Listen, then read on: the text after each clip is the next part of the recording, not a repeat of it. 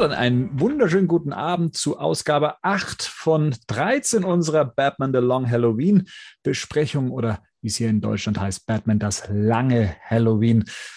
Nur mal kurz zusammengefasst, es ist ein 13-teiliges Werk, welches sich ein Jahr lang den Feiertagen entlanghangelt und da geht es um einen Holiday Killer, der eben die Feiertage nutzt und ja, da wird es auch eben von uns dann immer den passenden Badcast geben zu dem jeweiligen Feiertag und soeben heute pünktlich zur Mutter aller Feiertage, der Muttertag. Und das besprechen wir heute mit den Muttersöhnen, mit dem Gerd. Hallo. Schönen guten Abend. Einen wunderschönen guten Abend geht auch an den Marian. Abend. Und auch an das Muttersöhnchen Rico. Hallo, guten Abend. Also meine Mutter gehen raus. Nur meine. Also wir fangen ja immer damit an, dass wir äh, auch so ein bisschen auf diesen Feiertag, sage ich jetzt mal, eingehen, auf dessen Historie und aber eben auch, was er für uns bedeutet. Ähm, Muttertag für euch, ist das also etwas, was ihr zelebriert? Ist das für euch so eine, ja, ist das so eine Familiengeschichte? Ist das so ein, gibt es da Geschenke und man trifft sich im, im familiären Kreis und so? Oder reicht eine SMS? Nö. Also meine Mutter kriegt zumindest immer Blumen. Aha. Zumindest. Und meine Oma auch fairerweise, weil ich das irgendwie fair finde. Ist ja die Mutter meines Vaters, aber ja. Okay. Aber sonst Leute, von denen du weißt, dass sie Mütter sind, die lässt du außen vor. Hm, kommt auf die Mutter an, wenn, ich sie, wenn sie mir sympathisch ist. Marians Frau kriegt auch immer Blumen von mir. Davon wusste er jetzt anscheinend nichts, so wie ich, so wie ich das sehe. Das wusste ich noch nicht, aber ich bin gespannt. Ich freue mich jetzt schon auf die Blumen. Ich weiß nicht, hat sie die in ihrer zweiten Wohnung stehen? Nee, das wird jetzt irgendwie komisch. Ich sag nur Frankfurt. Okay. Ja, Marian. Ja. Sag mal, bei dir ist das, ich meine, ich, ich meine gelesen zu haben, dass es äh, in der ehemaligen DDR den Muttertag so gar nicht gab. Richtig. Das ist hier auch immer für mich so ähm, verwirrend, äh, dahingehend, dass ich ja so mit so, ge so, generell mit Feiertagen so inhaltlich ja wenig äh, am Hut habe. Und ich verwechsel das dann auch immer wieder, weil äh, zu DDR-Zeiten war der Frauentag der Internationale mhm. am 8. März. Das ist ein Riesending tatsächlich. Und äh, hier wird man auch schief angeguckt, wenn man Frauen nicht gratuliert zum Frauentag tatsächlich. Was heißt denn gratuliert? Einfach so auf das man, ja, jeder ja, Frau. Alles Gute oder man, ne, es gibt dann auch äh, Blumensträuße, wenn du äh, fürs Kollegium oder sonst irgendwie was und da beteilige ich mich ja grundsätzlich nicht an solchem Quatsch. Aber das muss ich mir dann auch anhören. Und normalerweise, also es gehört ja immer noch so dazu, zu den, zu den gelernteren DDR-Bürgern, will ich es mal nennen, dass man tatsächlich dann wirklich reingeht und sagt, alles Gute und so. Und das, das weiß ich auch noch, dass ähm, in meinen früheren Jobs die Chefs, die ja alle aus dem Westen kamen, sich da auch hinsozialisieren lassen haben.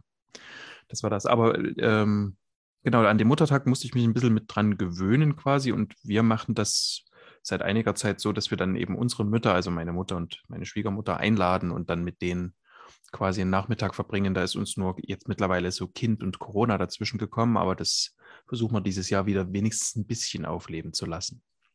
Mhm. Gerd, Muttertag bei dir im Kreis wird das gefeiert, zelebriert. Wen grüßt du auf der Straße? Ja, meine Mutter bekommt halt auch jedes Jahr Blumen. Ne? Das ist also normal, wobei ich gerade überlege, aber ich glaube, wenn ich mich so recht erinnere, so ein Thema wurde das erst so zu der Zeit, als ich zur Schule ging. Ich glaube, also das war auch in, in Deutschland in den 70er am Anfang noch eher so Nebeneffekt. Ich glaube, das ist erst massiv durch die Werbung, also vor allem durch Pralinen- und Schokoladenwerbung, äh, so ins Bewusstsein gerufen wurde. Ich kann mich sehr dunkel erinnern. Ich glaube, das erste Mal meine Mutter was zum Muttertag geschenkt habe ich in der Grundschule, wo ich sieben oder acht Jahre alt war, weil es da plötzlich besprochen wurde. Also in der Familie selbst äh, kann ich mich nicht erinnern. Aber dann fällt mir halt so ein und stimmt danach, kann ich mich halt sehr dunkel, vor allen Dingen an Moncherie-Werbung, an Fleurop-Werbung und an Merci-Werbung zum Muttertag. Also massiv erinnern. Also, dass die dann zu dem Zeitpunkt gelaufen ist. Ich glaube, die hat das dann so ein bisschen gepusht dementsprechend. Mhm. Unbezahlte Werbung in dem Fall. Ja, dann, dann sprechen wir doch mal kurz darüber, wo denn der Muttertag äh, überhaupt herkommt. Habt ihr so, einen, so ein Gefühl, so wann der Muttertag an sich entstanden ist? Ich, hat es nicht was mit Nazis zu tun tatsächlich?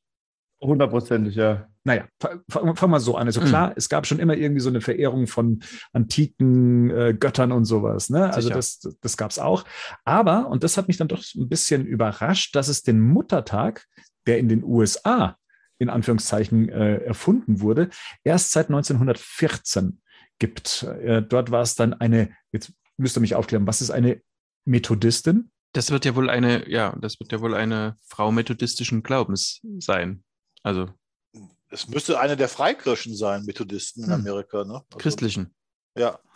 Okay. Also das war dann Anna Maria Chavez. Die hat sich zum Ziel gemacht, einen offiziellen Muttertag zu schaffen. Ne? Da entstand dann daraus auch eine Bewegung, so dass sich dann auch in den einzelnen Bundesstaaten dann nach und nach dann eben der äh, Muttertag gefeiert wurde. Und sie hat sich eben darum eingesetzt, dass das dann eben auch ein allgemeiner Feiertag wird. Und das war dann ja eben 1914. So um 1922, 1923 kam dann eben der Muttertag auch nach Deutschland und ja, es waren wieder mal die Floristen. Die sind äh, eigentlich mit einem unpolitischen Motto da dran gegangen, und zwar Ehret die Mutter, hieß es da. Ähm, allerdings, ne, unschön wurde es dann tatsächlich in der Zeit des Nationalsozialismus. Da wurde dann die äh, Feier des Muttertags mit der Idee der germanischen Herrenrasse verknüpft.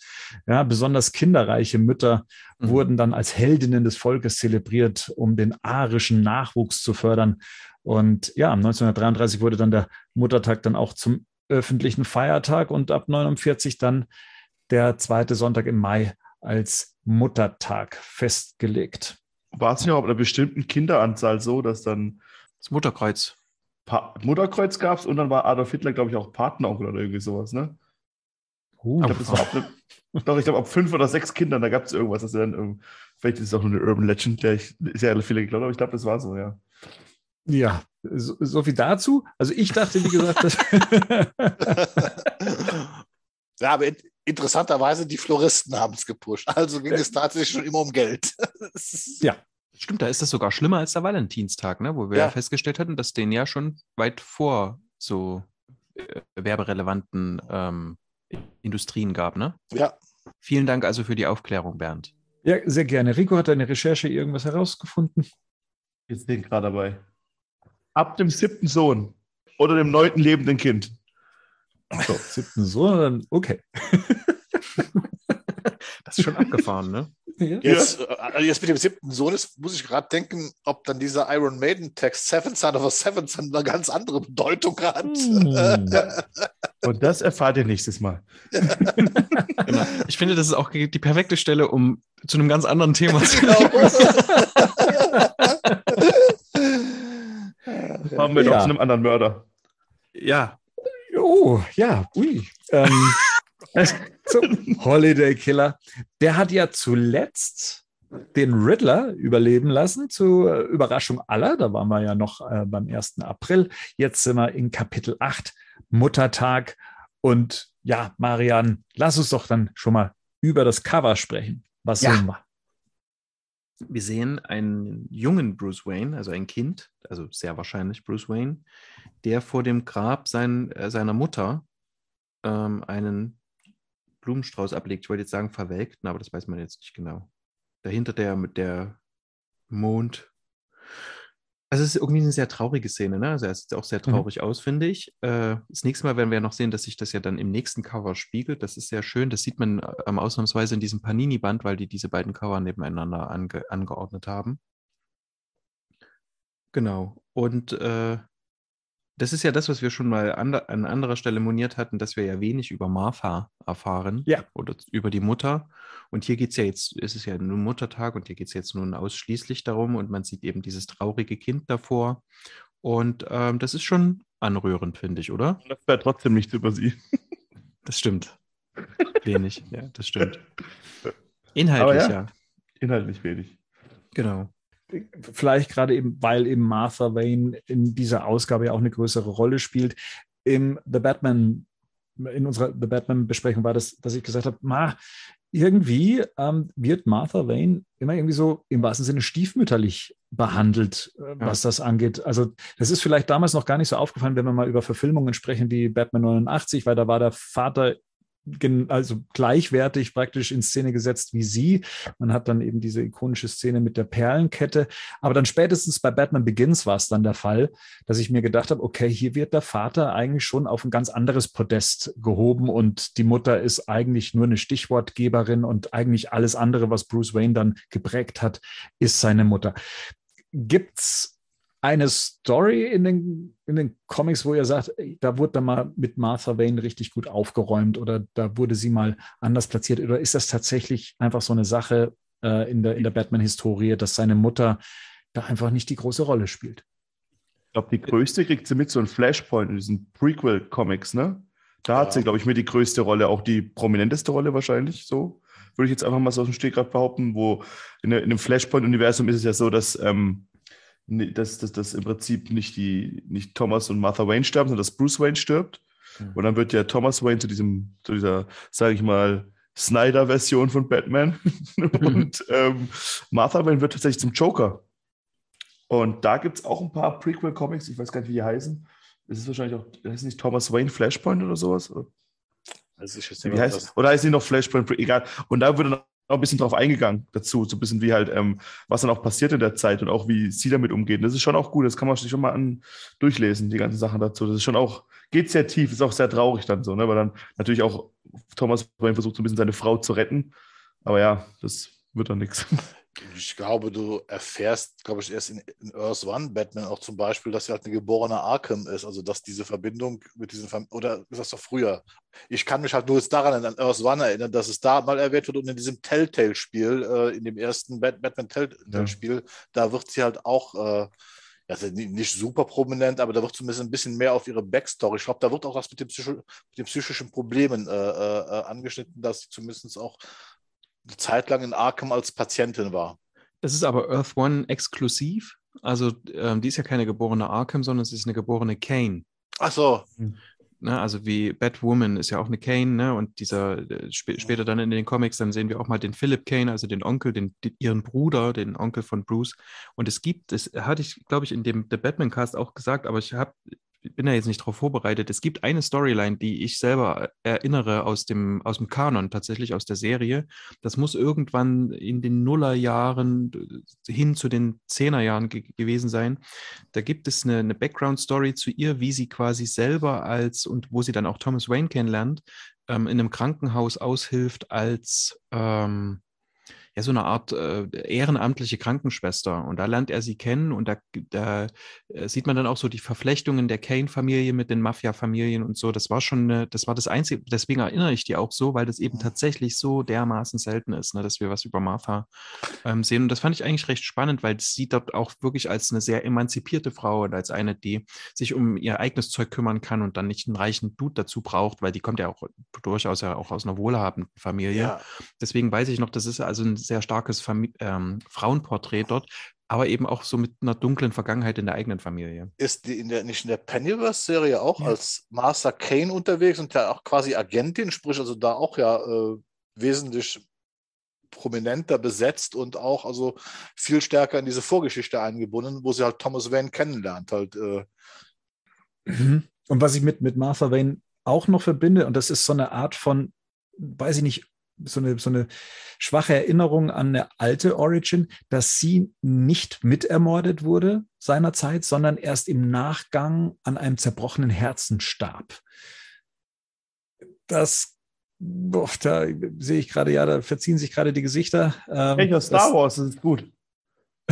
ja, das, das kann ähnlich, gut ja. möglich sein im Golden Age. Das ist ja, wie gesagt, erst äh, in, den, in den Ende der 60er alles äh, umgemodelt worden, dass das tatsächlich früher, weil ich sag mal, ich glaube, die erste mir bekannte äh, Batman-Origin-Geschichte ist ja auch die nach der TV-Serie entstanden ist, sprich also nach den neuen Richtlinien. Das, was in den 50er, 60er kommt, ist ja in Deutschland so gut wie gar nicht damals veröffentlicht worden. Und da ist schon immer, ich glaube, in der, im ersten Batman Superband, wo die Origin kurz erklärt wird, da kniet der junge Bruce Wayne ja auch vor den Grabsteinen, da sitzen halt beide. Also das, da steht halt äh, Thomas und Martha Wayne auf dem Grabstein, also als Doppelgrab dementsprechend. Aber das kann gut möglich sein. Ich habe bis dem Netz noch ein Video gesehen von einem Amerikaner, der ich gerade gucke. Das, die Serie nennt sich, kann ich nur empfehlen, The Best Batman Ever also, äh, müsste mal die YouTube-Videos, das ist eine siebenteilige Serie, die der gemacht hat, wo der sehr genau auf die verschiedenen Inkarnationen von Batman eingeht, wann sie entstanden sind und da auch äh, eklatante Unterschiede in der Origin schon aufzeigt. Es kann gut möglich sein, dass es damals in den 50er Jahren anders gelaufen ist von der Origin, also, also wie wir sie heute kennen. Also äh, ich weiß nicht, ob Bernd auf die, auf die Original-Origin anspielt quasi. Da stirbt sie mit am Tatort also hier von ähm, Bob Finger, Bill Kane und ich glaube Gardner, Gardner Fox war da schon mit dabei, da stirbt sie am Tatort einem Herzinfarkt. neben Thomas Wayne. Sie sieht, dass er erschossen wird und stirbt dann durch den Schock vor Ort. Ich meine, dass es, dass es nochmal aufgegriffen wurde, später in den Dino-Comics. Man sieht Bruce Wayne da auf einer Treppe sitzen sie sind äh, in Wayne Manor und ich, ich krieg's nicht mehr so ganz zusammen, aber äh, es war dann letztendlich so, dass man äh, Martha nicht mehr helfen konnte. Der Doktor konnte ihr nicht mehr helfen und sie starb dann an gebrochenen Herzen. Ich weiß nicht, ob das so eine Secret Origin Story war. Alles ähm, Star Wars. die damals zu der Zeit rauskam. Ja, aber ähm, ja, also gut. Das, kam ein Roboter noch und hat mit Obi-Wan Kenobi geredet in der Szene.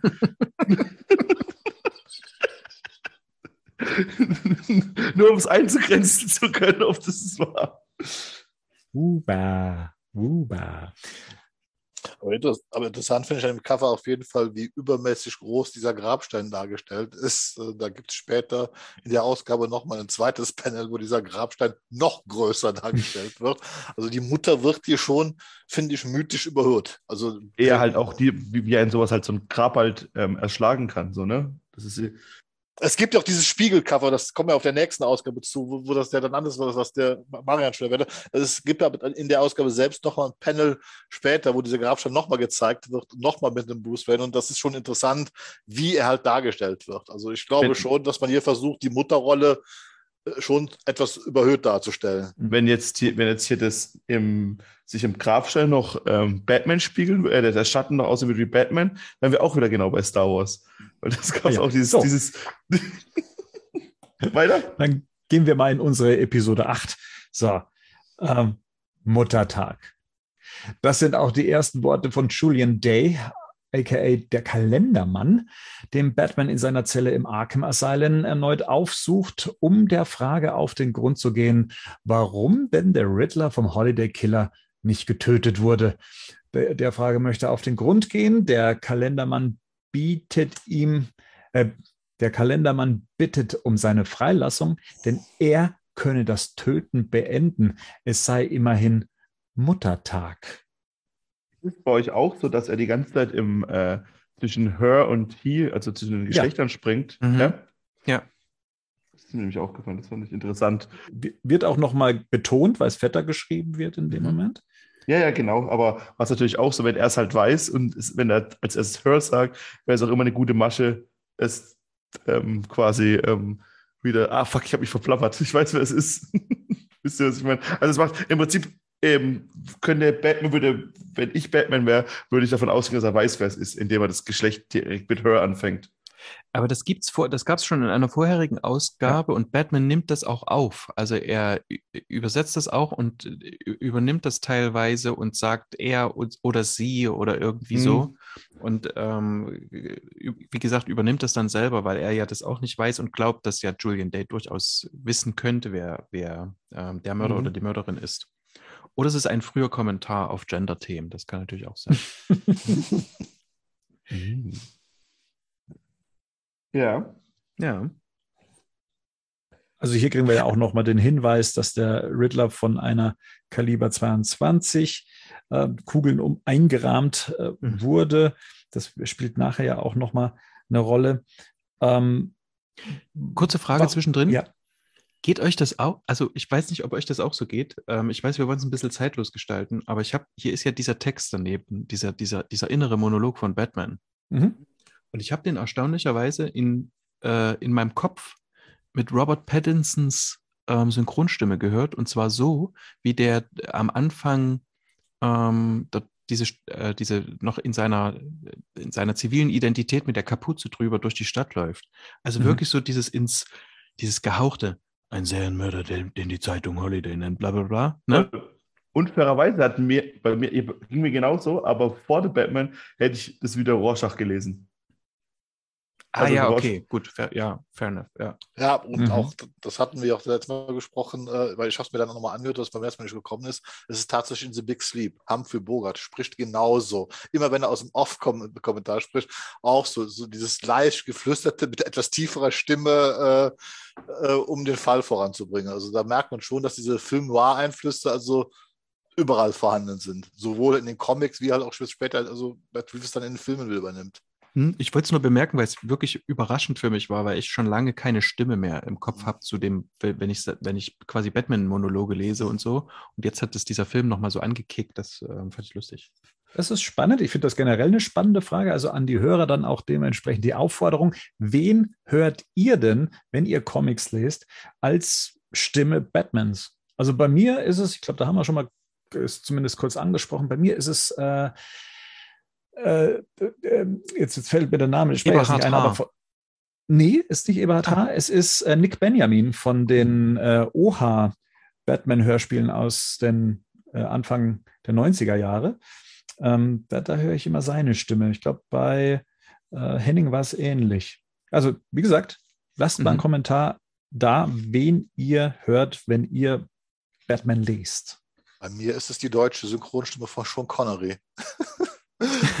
ja, das ist wirklich, und das liegt eigentlich daran, weil damals diese Dark Knight Returns, das Comic rausgekommen ist, der halt so aussieht wie John Connery und ich mir immer vorgestellt hätte, dass John Connery diese Rolle in einem Film spielen könnte und deswegen spricht zumindest, also, also jetzt finde ich auch mit Pattinson, das passt auch, aber immer wenn ich Batman lese, habe ich die Synchronstimme von John Connery im Kopf. Also ich weiß aber nicht, welche? Also die, die als Bond oder die später als Henry Jones? die als Henry Jones, die genau diese Stimme habe ich da im Kopf. Ja.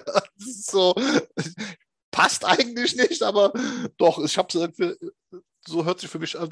Ähm, das hat mich sogar, sogar so enttäuscht äh, bei äh, Batman for Superman, Ben Afflecks Synchronstimme, weil da hatte ich mir immer vorgestellt, das könnte diese Connery-Stimme sein halt. Ne? Aber ich glaube, der ist ja schon gestorben, ne, der Synchronsprecher, der ich weiß es jetzt nicht, ich weiß nicht, wie er ist, aber ich glaube, also wie gesagt, das ist meine Batman-Stimme, die ich im Kopf habe, wenn ich Batman lese.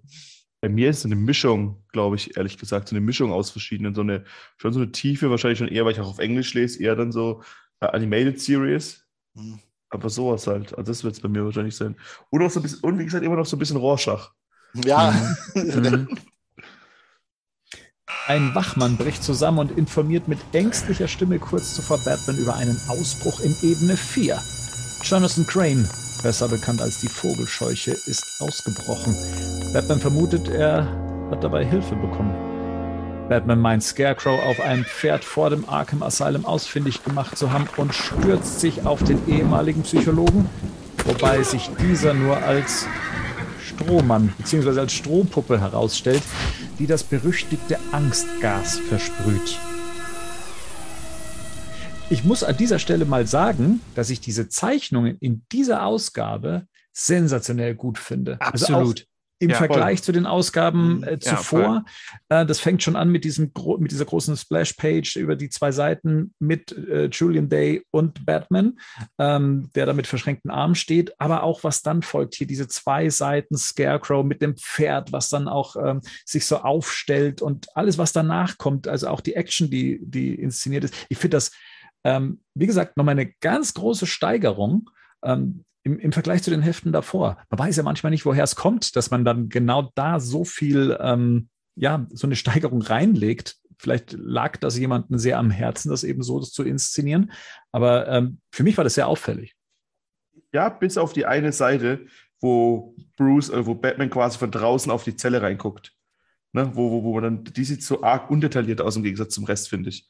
Das ist die quasi, bevor er von, der Waffe, von den Waffen gerufen, Wachen gerufen wird. Das ist die einzige, wo ich finde, wo ich da raussticht, weil die auch viel, auch gerade Julian Day, der viel mhm. weniger Details hat wie die Seite davor, mhm. wie ich finde. Und das ist die einzige, die raussticht, aber sonst komplett bin ich 100% bei dir. Auch wie er diese, diese Gitter zerreißt. Und ja, so. der reißt die Stäbe dort raus, mhm. ja, abgefahren. Ja. Und auch, ja, voll, voll hundertprozentig. Und ja, was ich finde noch interessant zu erwähnen wäre, dass auch hier es erst darum geht, dass ähm, die Wachen sagen, er hat seine Mutter getötet. Seine Mutter kam und er hat sie getötet. Mhm. Und dann meinte doch er irgendwie, äh, Jonathan Crane strangled his mother years ago. So, das mhm. heißt, also, ne, das ist halt, also, ich kenne mich nicht wirklich mit der Origin von der Vogelscheuche oder von äh, Jonathan Crane aus. Da hoffe ich auf ein Arkham Insights bald. Aber, äh, ja. ja. klar, noch ein mit 1000 Comics. Ja, ja. Man kann ja hoffen. Man kann ja hoffen. Aber ähm, das ist zumindest was auch so, wie dann das schnell noch, das, das hat schon im Gegensatz zu den Comics davor, darauf wollte ich hinaus, hatte schon viel mehr so irgendwie das, das fließt ineinander, das passt alles. So, du kriegst irgendwie ein bisschen Hintergrundgeschichte, es geht aber auch weiter. Das finde ich da sehr gut. Und natürlich Batman Begins Vogelscheuche auf einem Pferd, oder? Ja. Das kennen ja, wir stimmt. auch daher. Ja, ja, wo er da, wo, wo dann Rachel das Gas, oder nicht Rachel, aber der kleine Junge hat, glaube ich, das Gas und sieht dann, wie da noch so Feuer rauskommt und so. Das hast du hier zwar nicht. Mhm. Ich, äh, ich bin auch gestolpert über die, ähm, über die Mutter, die er erwürgt hätte. Und ich habe mich daran erinnert, ich, von Panini gibt es auch ein Band, äh, das, der heißt, glaube ich, Scarecrow, ähm, das erste Jahr oder so. Und äh, früher war das immer, hatte der irgendwie so, so Zoff mit seinem Vater und hat dann äh, später allerdings wurde die Origin immer so rumge, äh, so umgeändert, dass es immer irgendwie irgendwelche Frauen waren in seiner Familie, mit denen er Probleme hatte. Meistens seine Mutter, aber auch durchaus seine Großmutter manchmal. Ist mir auch aufgefallen. Und äh, ich glaube, es gab eine Actionfigur von, äh, von Scarecrow auf einem Pferd vor ein oder zwei Jahren. Und ich habe mich gefragt, was das soll. und ich das so seltsam fand, und das ist mit Sicherheit von hier, oder? Also ich, das ist doch jetzt kein Meme, was man kennt, oder? Äh, nee, das ist kein Meme, aber Scarecrow mit dem Pferd hat es auch schon in den 70er gegeben. Ich Doch, von, okay. Also das, also das, das, das interessant, das ist wie diese Vogelschosche. Was ich hier interessant finde, ist eigentlich bei dieser ganzen Intro-Geschichte mit Kalenderman bis zu der Auflösung mit das Scarecrow entkommen ist, im Prinzip wird hier der Leser auf der falsche Fährte geschickt, weil du nämlich nicht weißt, ob auch der Anfang schon Batman unter Einfluss dieses Gases steht, weil offensichtlich ja dieser Ausbruch schon länger ist ja, weil wie die Wache da in ruft, die müssen ja das Gas durch diese ganze Anstalt äh, gesprüht haben, dass das überhaupt funktionieren konnte. Das heißt, eigentlich im Prinzip ist es so ein bisschen doppeldeutig, was hier, was, was hier passiert. Du weißt nämlich nicht, ob das, was Batman so erlebt, tatsächlich real ist am Ende. Findest du? ja, ich finde, das ist, äh, weil darauf läuft ja auch die, die, die Story ein bisschen raus, äh, auch, auch die, das restliche Kapitel raus. Im Prinzip. Äh, aber das Toxin wird doch ausgestoßen, als er diese Puppe umwirft, oder verstehe ich das falsch? Das muss aber vorher schon. Die Wache hat ja auch Angst. Das heißt, also dieses Toxin mhm. ist schon in dem Knast untergebracht worden. Das heißt, das Toxin ist im Gefängnis in Arkham freigesetzt okay. worden. Wir wissen aber nicht, wann und wo. Das heißt, im Prinzip kann man sich auch die Frage stellen, was ist jetzt da schon am Anfang real, was Batman noch mit Kalenderman erlebt, ja oder nein? Hm. Aber ich finde, das wird halt schon dadurch gebrochen, weil er halt direkt, wenn er die, die, die, die, das Ding kaputt macht, halt ihm Gas ins Gesicht, dass sich dann halt, ne, also er versucht dann auszuweichen. Das siehst ja schon auch so. Und danach beginnt er dann erst seine quasi vermeintliche Traumsequenz, ne? Hätte ich jetzt so zumindest gesagt. Ja, das ist, ich denke, denke mal, das ist einfach jeder, also jeder, jeder wird ja das ein bisschen für sich anders interpretieren. Ich finde, das, was du jetzt erklärst, auch so schlüssig. Nur für mich war es jetzt beim erneuten Lesen so, weil ich zu dieser Seite kam, ich denke, Moment mal, die Wache hat ja schon dieses Angstgas geschluckt. Das heißt, wie lange ist dieses Angstgas in dieser Anstalt, Anstalt freigesetzt und, und, und, und so weiter. Das heißt, und was wir natürlich nicht wissen, ist, wird ja auch nie, nie genau erklärt, in welchen Dosen das wirklich jetzt die Menschen da beeinflussen kann und so weiter. Für mich ist klar auch, dass wenn er die volle Dosis nimmt, ist genau wie in Batman Begins, dass er halt komplett abdreht. Das ist ja, glaube ich, auch mit so ein, so ein Thema. Aber ich finde das auch interessant, weil interessanterweise Batman wird ja schon immer sehr interessant gezeichnet, aber guck dir mal hier an, wie er hier gezeichnet wird, auch mit dem, der hat schon was von einer Horrorgestalt, auch mit dem Cover und so weiter. Der wird sehr verzerrt äh, mit, dem, mit, mit dem Cape und so weiter dargestellt. Also in dieser ganzen Sequenz. Also viel stärker betont als sonst in den Ausgaben, finde ich. Der wirkt auch gewaltiger, also als in den restlichen Ausgaben, wie das auch mit den Gitterstäben, dass er die plötzlich aus der Wand reißen kann, ist schon bemerkenswert. Also mhm. dafür, dass er keine Superkräfte hat, äh, finde ich das alles ähm, sehr strange, was sie. Ja. ja, aber das ist auch, ich ähm, finde es auch mega gut gezeichnet und ich finde es ja. auch so, so gut filmisch gemacht. Ne? Also er hat dann, er hat dann ja das Gas im Gesicht und so, und dann mhm. siehst du von hinten die, ähm, die, die Lichter vom Gefängnis. Ja. Und dann, da habe ich zuerst gedacht, ach Mensch, das soll jetzt irgendwie aussehen wie Augen oder so. Also da wird jetzt so ganz nah rangezoomt. Und dann kommst du aber im nächsten Panel quasi, das ist so eine, so eine, äh, jetzt fehlt mir das Wort, eine Brücke quasi, äh, um dann zum, zu den äh, na, sag schnell. Zum, zum, von, von der Polizei. Von, Wie heißt denn das von der Polizei? Blaulicht. Blaulicht, ja. danke. Zum Blaulicht zu kommen. Weil es rot ist, bin ich nicht drauf gekommen. Zum Blaulicht zu kommen, genau. Ich hatte die ganze Zeit Tatütata im Kopf, weil mhm. ich das ständig mit meinem Sohn so wiederholen muss. Hätte, hätte auch sagen können. ja, aber. Hm. Also, aber auch hier wieder, ich meine, ich finde halt schon, dass man dann auch merkt, so, wie man auch bei, bei Poison Ivy, ich meine, das zweite Mal, dass Batman irgendwie ähm, in, dem, in, der, in der Geschichte quasi an Rand der Verzweiflung oder nicht er selbst sein kann, sagen wir mal. Und auch da merkt man es dann auch so, ne? Das merkt man auch, was dann halt auch so passiert und so. Das ist schon ganz gut, finde ich. Er dreht durch, der Boy. Boy. Und nochmal zu dem Pferd, was ich auch so interessant finde. Es gibt ja bei Batman schon mal so eine Pferdeszene, und zwar mit ihm selber in Dark Knight Returns, wo er auf so einem Pferd äh, fährt. Also ich weiß ja. nicht, was das ist, ob das auch hier so eine Art Reminiszenz, also eine, eine Huldigung an dem Urgestein ist oder generell, was die für eine Rolle spielt. Weil ich finde das schon bemerkenswert, dass das so prominent wieder in Szene gesetzt wird. Aber das ist auch vom ja. Panel, der sieht es ähnlich aus ein bisschen. Ne? Ich, ich finde, das kommt immer beeindruckend, ob es jetzt äh, Affen sind, die auf Pferden reiten oder ja, Batman, der auf dem Pferd reitet. Mhm. Immer, immer ein starkes Bild. Ja. Stimmt, ja, du hast recht. War ich auch mal eine Keaton-Szene geplant auf dem Pferd? Batman ja. 89. Ja, mhm. ja. auch mal geplant. Hätte ich zu gern gesehen. Ja. So, wir gehen rüber zu Wayne Manor. Gordon sucht erneut Bruce Wayne auf, weiterhin wegen eventueller Verbindungen zur Falcone-Familie, findet allerdings nur Alfred Pennyworth vor. Bruce ist nämlich an diesem besonderen Tag unpässlich, wie sich Gordon das sicherlich auch vorstellen kann. Das wird jetzt alles auf einer Seite abgehandelt. Ich weiß nicht, ob hier noch etwas zu sezieren wäre. Hätte, hätte er gesagt, dass er ähm, an Augen erkannt hat, dass es, ähm, nee, und wenn das in Augen erkennt, wer, Bruce, wer Batman, wer Bruce Wayne ist, dann wäre er reingekommen, oder? In Dark Knight Rises ist doch auch, steht doch genauso John Blake, steht doch genauso vor Wayne Manor und möchte rein zu Bruce Wayne und Alfred wimmelt ihn ab am Anfang. Ja, aber er hat es nicht gesagt. Stimmt. Er kennt das Geheimnis nicht und deswegen ah. darf Blake rein. Ne? es gibt einen sehr langen Podcast dazu, hör dir den doch nochmal an. aber, aber was hier interessanter ist, ist oben Wayne Manor, das Haus meines Vaters. Nicht das Haus seiner Eltern, sondern das ja. Haus meines Vaters. Ja. Ehevertrag. nee, aber ich finde das schon interessant dafür, dass es die Muttertagsepisode ist und auch im Cover die Mutter mhm. schon auf dem Cover durch diesen Grabstein sehr überhöht dargestellt wird. Dann in dem Moment, wenn es um das Erbe geht, das Haus meines Vaters, die Mutter nicht keine Erwähnung findet.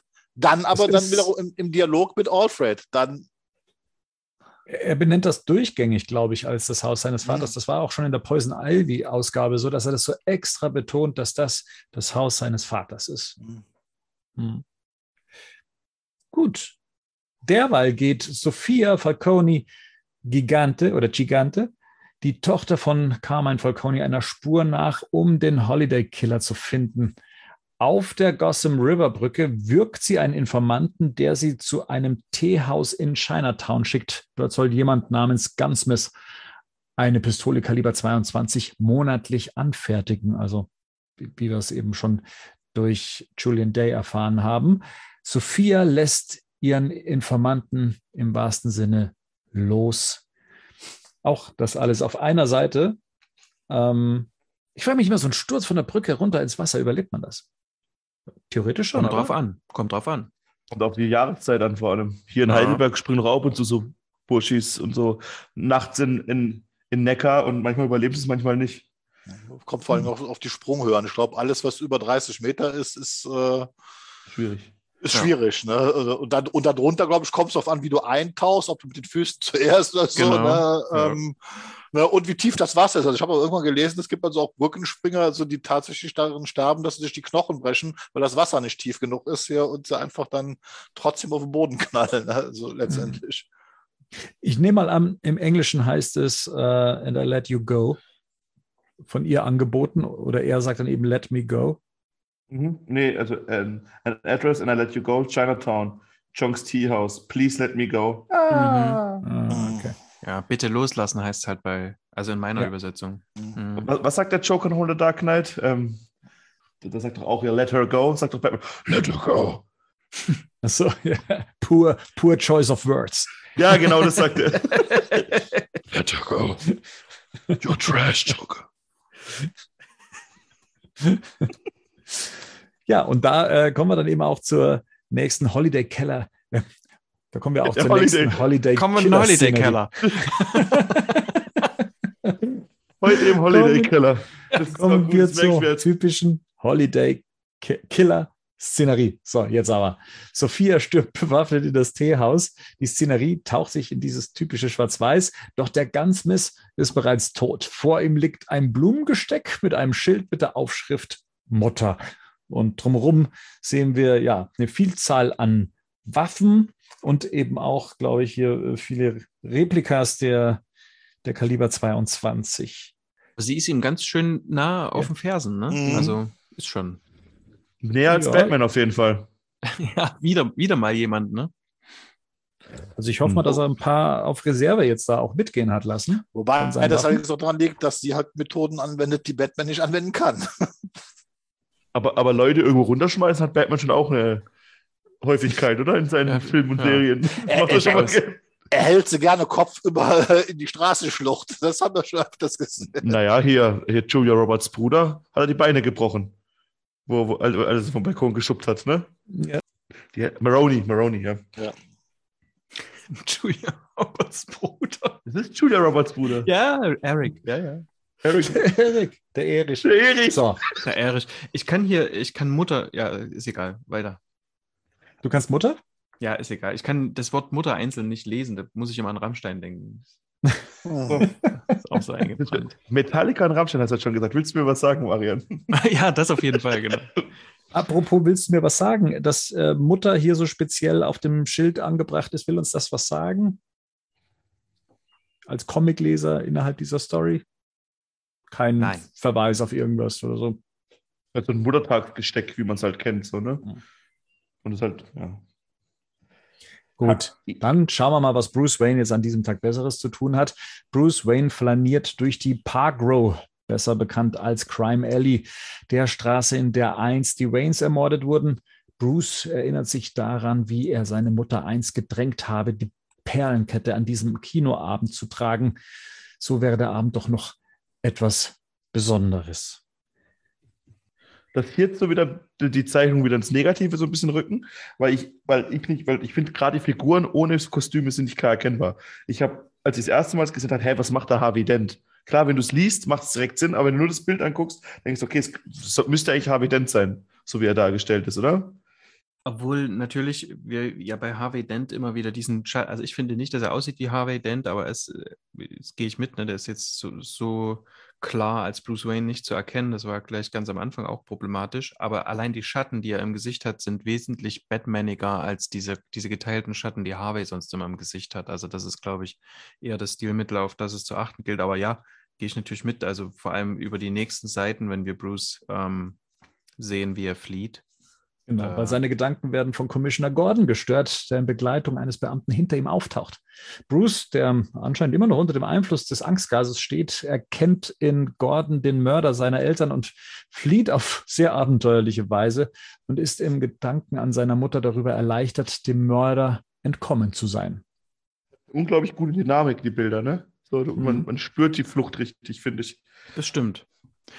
Und auch wieder nach The Batman, wie er auf den Bus springt, das hat schon irgendeinen Geschmack. Absolut.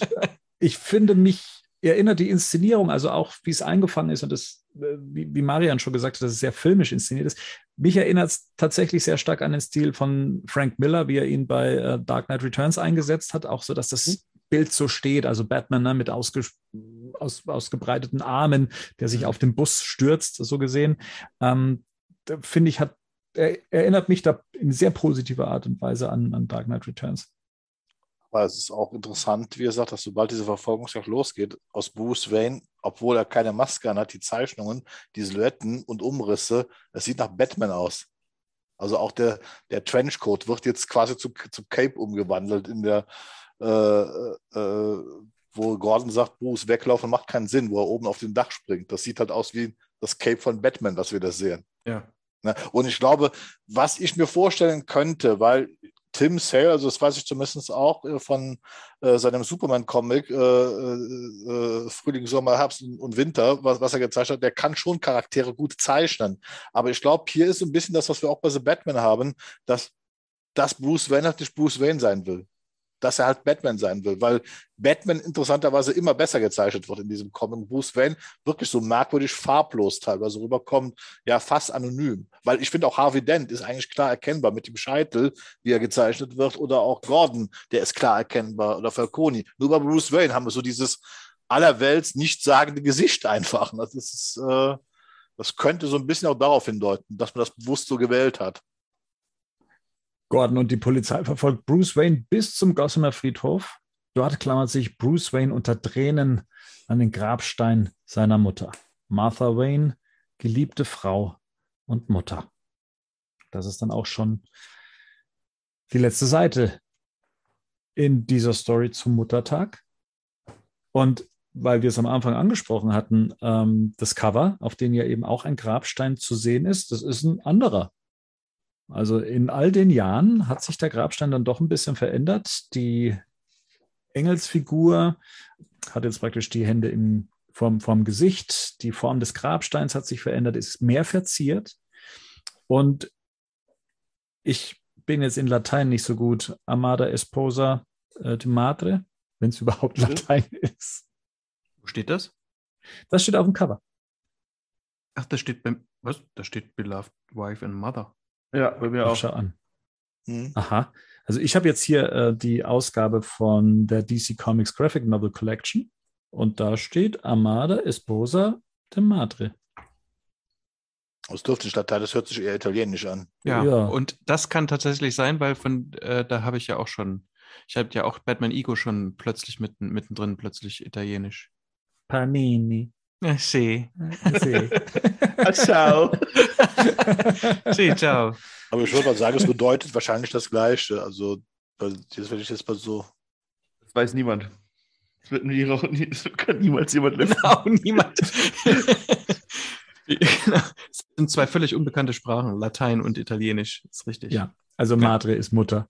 Durchaus. So, soweit weiß ich. Sag nochmal das andere. Sag nochmal das andere. Amada. Esposa. De Madre. Esposa. Nee. Esposa. Ich bin, das ist eher Spanisch dann, ne? Esposito. Esposito ist, ne? Geliebte Ehefrau. Aha. Mhm. Gut. Wenigstens dieses Rätsel heute gelöst. Mhm. Den Holiday Killer wissen wir haben wir, haben wir jetzt schon mal mehr geleistet als Batman in den letzten vier Ausgaben. ich wollte gerade sagen, bevor es Bernd sagt, ist eher eine Filler-Ausgabe, oder? aber eine, eine, eine Feeling-Ausgabe hätte ich eher gesagt. Also ich muss sagen, hm. ich war von der Ausgabe schon sehr begeistert, von dem her, wie sie mich unterhalten hat und mich ja. über diese 15 ja. Seiten getragen hat. Es passiert ja. schon recht viel. Und ähm, ja, das Thema eben Martha Wayne, wie schon gesagt, ist für mich ein, ein Thema, was mich anscheinend inzwischen stärker triggert als zuvor, nachdem ja so klar wurde, dass die Figur irgendwie immer so nach, vernachlässigt wird. Ähm, wobei Rico schon recht hat, viel mehr erfahren wir über sie nicht, aber es lädt natürlich nochmal hier diesen Batman nochmal ähm, auf, ähm, wie sehr er dann doch die äh, Verbindung zu seiner, äh, wir, wir mit dem Tod seiner Mutter hadert, so, so möchte ich es mal sagen. Ähm, mhm. Weil sonst ist es ja immer der Vater letztendlich. Und jetzt hier mhm. im speziellen Fall geht es natürlich mal um die Mutter und wie wichtig ihm das ist und äh, auch eben dem Mörder entkommen zu sein in dieser alternativen Realität für ihn. Ja, also mir hat es zeichnerisch, inhaltlich und vom Entertainment-Faktor her sehr gut gefallen. Das, ich, ich habe vorhin überlegt, als du gesagt hast, dass diese Zeichnungen ja hier wesentlich, ähm, also dass er hier so, so, sein Bestes rausholt, der Tim Sale. Und ich habe mhm. überlegt, äh, man ist wirklich sehr schnell durch. Also ich finde, das ist eine der Ausgaben, wo ich am schnellsten durch war. Und ich glaube, da steht inhaltlich nicht viel da. Der meiste Text ist, glaube ich, ganz am Anfang. Zwischendrin nochmal das mit Gordon, so dieser kleine Wortwechsel, aber das geht alles irgendwie sehr schnell. Und ich glaube, hier wird ähm, sich entweder Jeff Loeb oder ähm, oder das ist halt so abgesprochen, dass man sich hier darauf verlässt, dass Tim Sale quasi die Geschichte erzählt und nicht ähm, Loeb eben. Ne? Also dass es quasi wenig inhaltlich gibt. Aber ich, ich würde gerne nochmal auf was zurück, ähm, was Gerd vorhin gesagt hat, mit dem, ja, welche Identität ist es denn und so. Äh, man hat das ja immer mit äh, Batman ist die Maske, bababab. Und ich habe mich hier gefragt, als er dann so am, sehr beeindruckend tatsächlich, so am, am Grabstein seiner Mutter hängt, dieser fliehende Bruce, der bis zu dem Grabstein kommt, welche Identität ist denn das? Welcher Teil oder welche Rolle ist denn das eigentlich? Die Frage verständlich? Ja. Also ob das Batman, Bruce Wayne oder das Mischwesen ist. Ne? Ja, Diese, genau. diese Also öffentliche, ich, ich, ich glaube, Hm. das ist ja nicht die öffentliche Bruce Wayne-Persönlichkeit, sondern die, die man eigentlich am seltensten sieht. So, ne? Die, Hm. keine Ahnung, wenn ich jetzt an The Dark, wenn ich jetzt an The Dark Knight oder an die Batman-Filme denken würde, wäre es wahrscheinlich der, oder vor allem Dark Knight ist es der, der oben im Stuhl hockt und Alfred fragt, wie er das da tragen soll. Mhm. Ja, ja. Ich, ja, ich finde es, ich habe es tatsächlich als offene Frage gestellt, weil ich es mir selber nicht gut beantworten konnte, tatsächlich. Ne? Also er ist ja hier auf sich selbst zurückgeworfen irgendwie. O oder fairerweise in Begins, wenn er halt noch, wenn er halt hinten im Kofferraum bei Alfred liegt und das erste Mal das Gas abbekommen hat. Mhm. Ich hätte es jetzt als eine alternative Form gesehen. Also als dem Bruce Wayne, der geworden wäre, wäre er nicht Batman. Ähm, der halt eben äh, ne, an, an einfach an, an dem Ereignis selber zerbricht. Mhm. Ich finde, das ist im Prinzip für mich immer die, die, die Darstellung gewesen von Michael Keaton, äh, wo ich immer sage, weil der hat im Prinzip, hat er ja auch drei Personen dargestellt. Der hat Batman dargestellt, der hat diesen öffentlichen Bruce Wayne dargestellt, aber es gibt diese eine Szene in der Crime Alley, wo, wo, wo Vicky Vale ihn fotografiert und so weiter. Und das ist ja, was ich immer sage, was ich da so beeindruckend finde, ist, dass er in, in dem Moment, in dieser Szene, wenn er die Blumen da niederlegt, der wirkt, als ob er nicht von dieser Welt wäre. Der wirkt irgendwo so dazwischen. Das ist, glaube ich, was Matt Reeves jetzt als diesen Drifter bezeichnet. Der, der ist weder Bruce Wayne noch Batman, sondern der hängt wirklich einfach zwischen diesen, diesen beiden Welten äh, so fest. Und das finde ich auch am Anfang von Batman Returns, wenn er in diesem Sessel sitzt. Da hat er so einen ähnlichen leeren Gesichtsausdruck. Das heißt, er ist irgendwo, wo er sich nicht entscheiden kann, was er sein will oder was er ist. So kommt mir das immer vor. Wobei der Drifter bei Matt Reeves ja eher so die Persönlichkeit ist, wie kann ich tagsüber auch irgendwo sein als Batman? Ne? Ich meine, Ja. das ist ja schon die, das ist ja, der Drifter ist ja die tagsüber Batman-Version quasi, die durch die Stadt laufen kann. Marian, hast du denn eine Einschätzung dazu? Nee, wie gesagt, das war eher eine offene Frage, weil ähm, im Grunde habe ich mich auf dieses Mischwesen auch innerlich so zurückgezogen, ähm, was Rico vorhin sagte, also der, der mit Alfred unten in der Höhle steht, ähm, die Maske ab, quasi nicht Batman ist, nicht die öffentliche Persona. Aber ähm, ich habe irgendwie gedacht, das ist einfach ähm, ein fauler Ausweg meines Gehirns und habe gedacht, ihr habt vielleicht eine bessere Antwort, aber ich finde find das tatsächlich ähm, interessante Perspektiven. Genau. Mich natürlich Rico anschließen einfach, ne? Weil er mach zuerst das gesagt hat, was ich gerne hätte, aber äh, oder wa- was ich zuerst gedacht habe, aber tatsächlich, ähm, ja, gerade dieses Keaton, gerade dieses stell- Keaton-Ding. hm? Das Keaton-Ding. Ne, das ist ja, der ist ja auch eher so, so, ein, so ein depressiver Batman, ne? Oder so ein grüblerischer und so. Und äh, ja, wenn er nicht Leute umbringt. durchaus. Wir haben ja jetzt heute schon öfters mal über The Batman gesprochen. Ich glaube, bei der nächsten Besprechung, wenn es um den Vatertag geht, da werden wir dann auch nochmal, glaube ich, zumindest recht starke Verbindungen zu The Batman oder zumindest etwas, was uns in The Batman erzählt wird, sehen. Wie gesagt, Kapitel 9 dann eben der Vatertag. Aber die Frage ist, wann denn eigentlich? Und hier haben wir jetzt mal so ein Problem. Ähm, Vatertag Deutschland, Vatertag USA findet an unterschiedlichen Tagen statt. Also da hätten wir jetzt den 26. Mai oder wir hätten den 19. Juni zur Auswahl. Was wäre den Herrschaften denn lieber? Kommt drauf an, ob es sich nicht mit der anderen Ausgabe dann beißt. Mhm. Nee, Das nächste Also ist es der ist 4. nichts Juli. dazwischen. Danach ist der, kommt schon der 4. Juli. Also da würde ich vorschlagen, dass Juni. wir den Juni, den Juni nehmen. Ja, Ja. Gut. Ja. Also Ja. im Deutschen dann, oder? Ja, ja, den Deutschen. ja, der deutsche Also Juni. den 26. Mai. Nee, das, der, Deu- der Deu deutsche Vater ist 26. Mai. Nee, die nehmen den amerikanischen dann, den am 19. Juni. Ah, dann. deswegen. Ja. Oder? Äh, in Deutschland ist, was ist, was ist Christi Himmelfahrt, ne? Schreib, schreib es natürlich lieber jetzt in die Kommentare. Genau. Wann, wo, wann, wollt ihr, wann wollt ihr den Vatertag haben? An Vatertag selbst, an den Tag, wenn euch die Medien sagen, dass Vatertag ist, oder an den Tag, Lügenpresse. 19. Juni in Deutschland ist der deutsche Vatertag. Also Gerd, der Vatertag 2022 ist der 26. Mai in Amerika. in Deutschland. Ha. Das ist egal. Ich, ich habe hier gerade im Internet steht groß ja Bist du wieder im amerikanischen Internet, Gerd? wahrscheinlich. Ja, hier steht 26. Mai. Ich habe mich vertan. In, in, in Italien und Süden der Schweiz ist es sogar der 19. März. Ja, gut, dann machen wir es doch da. Ja, genau, machen wir mit der Zeitreise, genau. Ja, wenn es nach Panini geht, dann eben nach dem italienischen äh, Vatertag. Ja. Siehste. Nee, also wir suchen uns noch das richtige Datum aus und dann, ja, werdet ihr schon sehen, wann wir wieder zurückkommen. Bis dahin, vielen Dank fürs Zuhören, fürs Mitlesen und äh, ja, auch hier in die Runde vielen Dank fürs Besprechen. Hat wieder sehr viel Spaß gemacht. Bis demnächst. Ciao, Servus und gute Nacht. Richtig. Tschüss. Ciao.